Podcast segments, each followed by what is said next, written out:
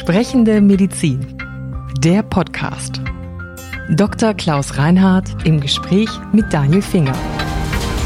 Heute Patientengespräche. Bei allen Errungenschaften der modernen Medizin und bei allem technologischen Fortschritt, das Gespräch zwischen Arzt und Patient bleibt eine der wichtigsten Aufgaben für jeden Mediziner. Aber wie müssen Ärzte mit Patienten sprechen? Wie viel Zeit braucht man dafür? Und wie kann man dafür sorgen, dass diese ärztliche Zuwendung auch angemessen entlohnt wird? Darum geht es in dieser Folge. Also bei all den digitalen Technologien, die wir mhm. heute haben, bei all den tollen Geräten, mit denen wir Menschen untersuchen und zu denen Sie als Arzt ja auch Leute schicken, also CT, MRT, was auch immer. Wie wichtig ist schlicht das Gespräch zwischen Arzt und Patient? Ich glaube, das ist das Zentrum allen Handelns, allen ärztlichen Handelns, weil ich der festen Überzeugung bin, dass alle Prozesse, die wir tun, technischer Natur, am Schluss eingebettet sein müssen in genau dieses Verhältnis zwischen Arzt und Patient. Das kennzeichnet auch das Arztsein seit 2000 Jahren und ich hoffe, dass das weiter kennzeichnet wird. Mhm. Was würden Sie sagen, was geht ausschließlich in einem persönlichen Gespräch? Na, ausschließlich in einem persönlichen Gespräch gehen natürlich nur bestimmte Erkrankungen oder Störungen.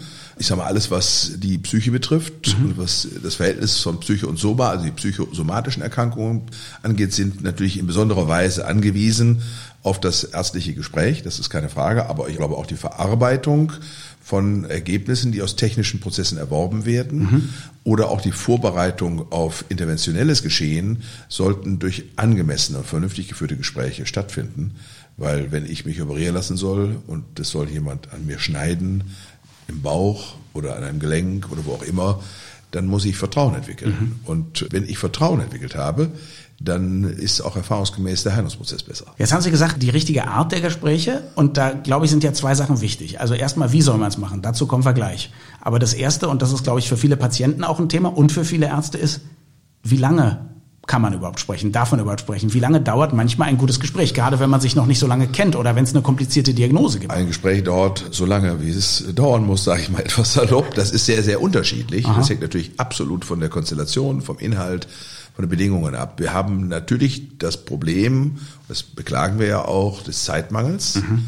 weil wir mit sehr hoher Taktung arbeiten. Das hat zu tun mit externen Bedingungen, die uns zum Teil aufoktroyiert sind, zum Teil aber auch von Ärzten in den letzten 30, 40 Jahren bei der Strukturschaffung mitverantwortet werden müssen. Damit hat es zu tun. Und es hat auch was zu tun natürlich mit der Tatsache, dass die Morbidität der Bevölkerung angesichts des Älterwerdens zugenommen hat.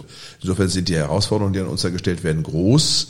Es hat auch manchmal ein bisschen was zu tun mit der Tatsache, dass mancher Arzt oder Ärztin in der Vorstellung lebt, die Gebührenordnung gibt's oder gäbe es nicht her. Ich persönlich löse mich davon und ich glaube, dass das jedem gut tut, wenn das mhm. tut.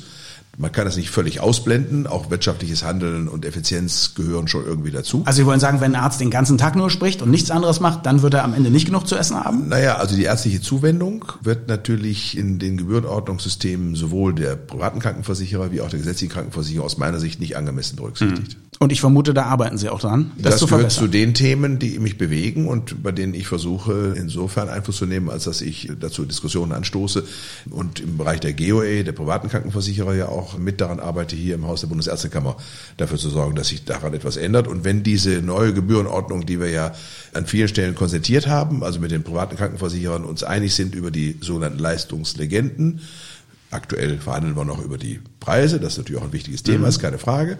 Aber die Leistungslegenden als solche sind konsentiert und da ist dann schon auch vorgesehen, dass die ärztliche Zuwendung in größerem Umfang und etwas und deutlich differenzierter abgebildet werden kann als in der aktuell gültigen Gebühren. Dann lassen Sie uns nochmal über das Wie sprechen, denn für mich als Patient ist es ja so, ich merke, wenn ein Arzt so mit mir spricht, dass ich es gut finde. Ich kann hinterher genau sagen, das fand ich super, mhm. aber ich weiß vielleicht gar nicht warum. Können Sie sagen, das sind die Merkmale eines guten Gesprächs zwischen Arzt und Patient? Ich habe es in der Ausbildung insofern nicht gelernt, als dass wir im Studium dazu keine eigentliche, wirkliche Anleitung erhielten. Ich habe es auch nicht gelernt im Rahmen meiner Weiterbildung. Ein bisschen schon. Ich bin zwei Jahre im Rahmen meiner Weiterbildung in der Psychiatrie tätig mhm. gewesen, in der Schweiz, zwei Jahre lang an einer großen psychiatrischen kantonalen Klinik in Graubünden und hatte dort einen Chef, von dem ich schon eine ganze Menge gelernt habe, auch was Gesprächsführung anging. Also insofern ist es nicht ganz zutreffend, wenn ich behaupte, ich hätte es nicht gelernt.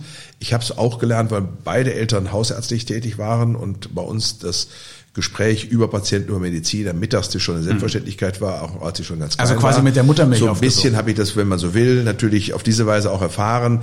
Aber es gibt, da gebe ich Ihnen recht, vielleicht zu wenig systematisches Vermitteln dieser Dinge. Es sei denn, es handelt sich um bestimmte Fachrichtungen wie Psychiatrie oder psychosomatische Medizin etc. Wenn einer das dann sozusagen tatsächlich zum Vermittlungsinhalt gehört. Ich glaube, jemand, der eben technisch tätig ist als Radiologe oder Chirurg, lernt es wahrscheinlich dann auch nur zufällig und auch der sollte natürlich das beherrschen. Und wenn Sie mich fragen, was ist denn daran nun speziell, wenn es ein gutes Gespräch war?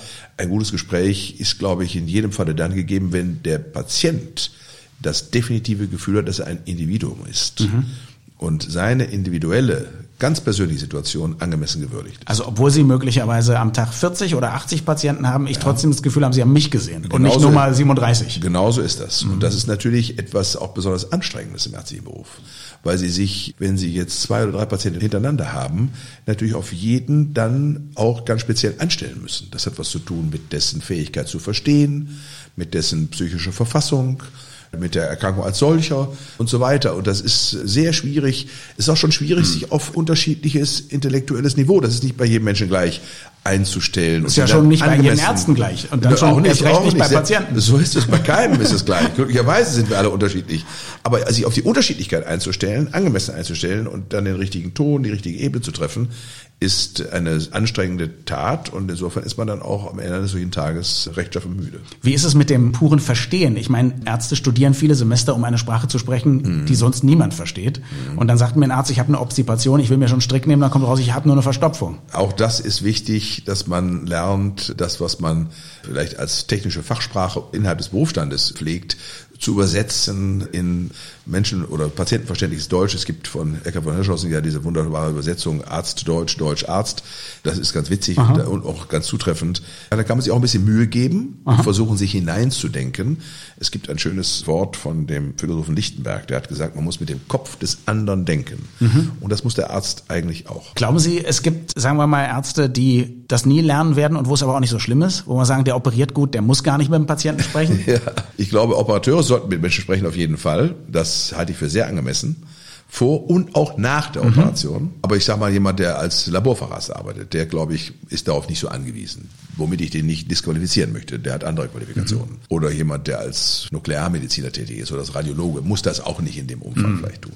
Okay, aber es kann keinem schaden, das können wir schon mal festhalten. Auf gar keinen Fall. Jetzt haben wir in der Corona-Zeit auch gesehen, dass auf einmal mehr sowas geht wie Videosprechstunden. Ist das quasi sowas wie ein normales Gespräch oder ist das schon anders? Braucht man da als Arzt auch vielleicht noch andere kommunikative Fähigkeiten? Das ist sicher anders, nicht nur in der Arzt-Patienten-Kommunikation, auch im normalen Umgang miteinander. Man hat ja in den letzten zehn Jahren dieses Instrument ja im privaten Bereich deutlich häufiger angewandt, wenn die Kinder irgendwo abseits studieren oder leben, dass man sich mal mit denen dazu telefonieren eben so eine Videotelefonie hat. Das war ja, finde ich, ein gewisser Fortschritt und ein gewisser Luxus, weil man die Fazies und das Gesicht sah, die Mimik und den Ausdruck des Gesichtes, das hilft schon viel. Und insofern, glaube ich, ist das ein gutes Instrument, auch um Distanzen zu überwinden, um Zeit zu gewinnen, dieses Instrument zu nutzen, um zum Beispiel alten Menschen, die sich schwer tun, in die Arztpraxis zu kommen und wo der Arzt vielleicht auch nicht immer die Zeit hat, sie tatsächlich mit Hausbesuchen abzufahren, wie das so früher der Fall war, dass man zumindest aber mal einen kurzen Einblick hat, wie guckt er denn, wie sieht der Blick aus. Das hilft einem erfahrenen Arzt schon sehr viel. Es ist natürlich dennoch etwas anderes als ein persönliches Gespräch von Angesicht zu Angesicht im gleichen Zimmer, das ist gar keine Frage, aber es ist eine Zwischenform, die ich als Errungenschaft empfinde. Ist wahrscheinlich auch so ein bisschen das Modell der Zukunft, dass man sagt, wir werden in Zukunft viele solche Videosprechstunden haben. Und wenn Sie dann das Gefühl haben, ich bin nicht sicher, sehe ich da was, sehe ich da nichts, dann bestellen Sie jemanden in die Praxis oder sagen, es wäre ganz gut, du kommst vorbei, damit Sie den eben auch riechen, anfassen und so weiter können. Genau so ist ja. das. Und ich meine, Bauchschmerzen kann ich auf diese Weise nicht entsprechend untersuchen und abklären, ja. aber ich sage mal, ein Hautbefund unter Umständen schon. Auch jemand, der psychisch erkrankt ist, der einfach nur eine Anbindung braucht, ja, kann ich unter Umständen auf diese Weise vielleicht leichter anbinden und schneller, als ich es könnte, wenn ich zu ihm muss oder er zu mir fahren muss ich finde auch manchen Weg, den wir heute machen, durchaus diskussionswürdig. Ja. Gerade auch wahrscheinlich die Sachen, wenn man nur eine Frage hat an den Arzt und man überlegt sich jetzt zehnmal, gehe ich zum Orthopäden so. und sitze zwei Stunden im Wartezimmer. Ja? Es gibt ja durchaus Portale, die sowas bedienen. Die saßen im Wesentlichen früher in ausländischen Zentralen, weil wir das in Deutschland ja das sozusagen, das nicht ein Fernbehandlungsverbot hatten, aber wir hatten die, das Verbot der ausschließlichen Fernbehandlung.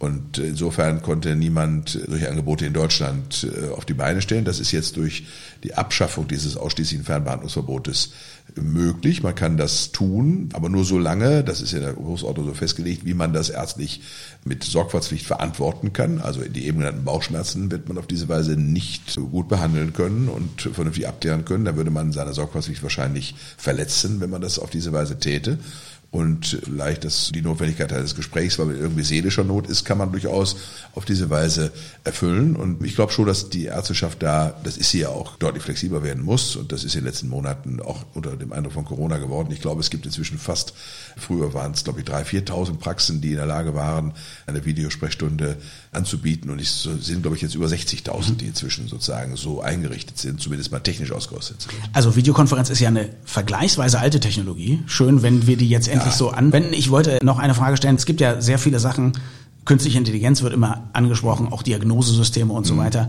Man setzt sehr viel Hoffnung darin. Ist es ein realistisches Szenario, dass wir in 20 Jahren auch technische Unterstützung haben, die dann wieder Freiräume schafft, dass man sagt, jetzt haben die Ärzte auch wieder mehr Zeit, mit den Patienten zu sprechen? Ohne Frage. Also ich wollte eben nicht so tun, als wenn ich die Videosprechstunde als eine hochtechnisierte Errungenschaft ansehe. Nicht missverstehen. Also das ist ein uraltes Medium, was wir aber interessanterweise jetzt dann doch langsam mal gangbar machen. Es hängt ja auch von Akzeptanz auf der anderen Seite, Patientenseite ab, ne, muss man auch sagen. Nein, aber zu der jetzt gestellten Frage der, der künstlichen Intelligenz oder auch echter digitaler Technik als Unterstützungssysteme für ärztliches Handeln, glaube ich, das sehe ich so an, wie zum Beispiel im Jahre 1937 die ersten Langzeit-EKGs ja, wo man dann über 24 Stunden mal die Ableitung einer Herzschrift machte und das waren Kisten, da musste jemand so einen, so einen Bollerwagen hinter sich herziehen. So große Instrumente waren das und hatte dann 50 oder 60 Kabel am Körper. Dann konnte er damit einen Tag aufgezeichnet werden. Das ist heute ein Instrument, das ist so groß wie ein Handy. Und das klemmt man sich an den Hosengürtel und da sind da zwei Elektroden auf den Körper geklebt und das reicht völlig aus. Und das geht auch nur eine ganze Woche und das wird auch sozusagen drahtlos übertragen irgendwo hin, wo dann mhm. ein Diagnosezentrum sitzt. Also insofern äh, muss man sagen, und das wird dann eben in Zukunft für viele, ganz viele andere Dinge noch denkbar sein, bis hin zur künstlichen Intelligenz, die algorithmisch unterstützt dann unter Umständen tatsächlich Diagnosevorschläge zumindest mal macht. Ja. Also ich sehe all solche Techniken nicht als etwas Arztersetzendes an, sondern Arztergänzendes und als ein technisches Instrument, was unser Handeln rationaler und auch datengestützter und damit auch sicherer macht als das, was wir vielleicht heute tun können. Und so ist auch die Geschichte der Medizin zu betrachten, der letzten 50, 60, 70 Jahre auf jeden Fall. Und so wird es hoffentlich weitergehen. Das macht den Arzt überhaupt nicht überflüssig. Aber tatsächlich könnte es so sein, dass wir unter Umständen ein bisschen Zeitgewinn haben, um uns dann mit mehr Muße tatsächlich den Patienten mit seinen Sorgen oder auch damit zu widmen, wie man mit einer solchen Erkrankung, mit seiner persönlichen Situation entsprechend umgeht. Vielen Dank fürs Zuhören und bis zum nächsten Mal. Wir freuen uns immer über Feedback an podcast.baik.de. Sprechende Medizin. Eine Produktion von Men in Text. In Zusammenarbeit mit der Bundesärztekammer. Die Redaktion hatte Maren Finger. Unsere Musik stammt von Klaas Oehler. Wir freuen uns über Feedback an podcast.baek.de.